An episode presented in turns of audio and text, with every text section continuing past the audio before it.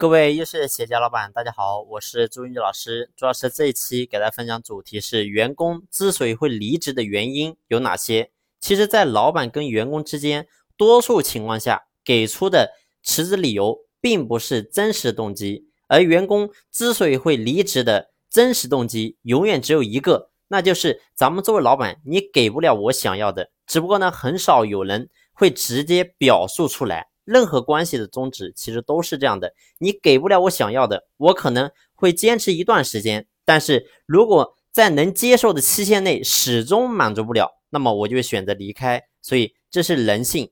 那么在我们企业里面，到底有哪一些具体表现出来的因素会影响到员工觉得咱们老板满足不了他呢？那么首先第一个就是钱不到位，钱不到位呢是员工离职的首要原因。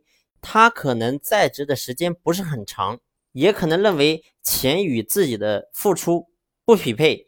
大多数情况下呢，其实是没有人会觉得说自己的工资很高，尤其呢是采用死工资或者说工资上下浮动不够大的一些企业，那么你会发现老板跟员工就进入了一种叫博弈状态。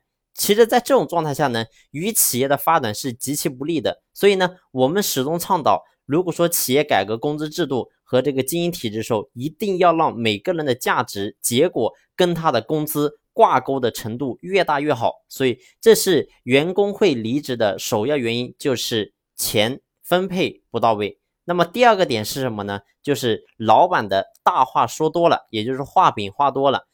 其实每一个老板呢，来创业都会有雄心壮志，不免呢也会说出一些大话。你比如说，我们企业未来三年上市，或者说未来三年我们每个人的工资翻番，但是呢，真正到了时间一到，一样都没有变现。老板在员工心里就变成一个爱吹牛的人。比较常见的就是老板对初入职的员工工资的许诺，你最高工资啊怎么样怎么样怎么样？但是呢，最后你会发现你讲的很多东西都停留在口头和理论层面，实际上呢却不存在。所以呢，不要胡编。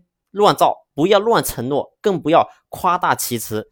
可以描绘咱们企业的美好未来，但是呢，一定要有据可循。所以这是第二个点。第三个点是什么？就是价值观不同。那么这个点呢，分为两种情况。第一种就是这个员工他入职的时间不长，在入职一段时间之后呢，发现企业和老板或者说他的领导。给他自己的这种感觉不符合他自我的价值观，那么这种员工呢，一般在三个月之内他就会离职。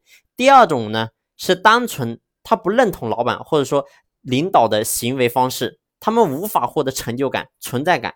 但是呢，无论如何，请正确的坚持我们企业自己的价值观，以正向的思维去征服更多人。那么呢，你会发现企业里面，如果说老板的。影子是正的，那么下面的员工他一定是正的。那自然，如果说有些人他没有办法去理解咱们的价值观，那么这个人代表他的心术本来就不正，那么也不是我们企业所需要的。所以这是，所以呢，这个是第三个点。那么第四个点是什么呢？就是员工他在企业他觉得得不到应有的尊重。员工其实来到企业，他只是想获得谋生的机会，他是伙伴，是同事。但是呢，记住，他一定不是奴隶。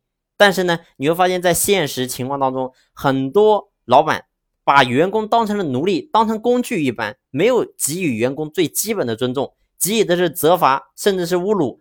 所以呢，你会发现在这个时代，如果还用这种思维去经营企业，完全是行不通的。所以记住，端正咱们自己的初心，企业不仅仅是展现自己梦想的舞台，更是成就人的平台。所以这是第四个点。那么第五个点是什么呢？就是老板的能力没有办法去征服员工。换句话来讲，其实就是什么？就是员工他瞧不起你。比如说你的领导力、你的格局、你的销售能力等等。当你的能力不足，你就无法真正的去征服员工，他会从内心就瞧不起你。所以呢，他在蓄积能量之后就会选择离开。依旧是老板成长的问题。所以咱们老板必须要。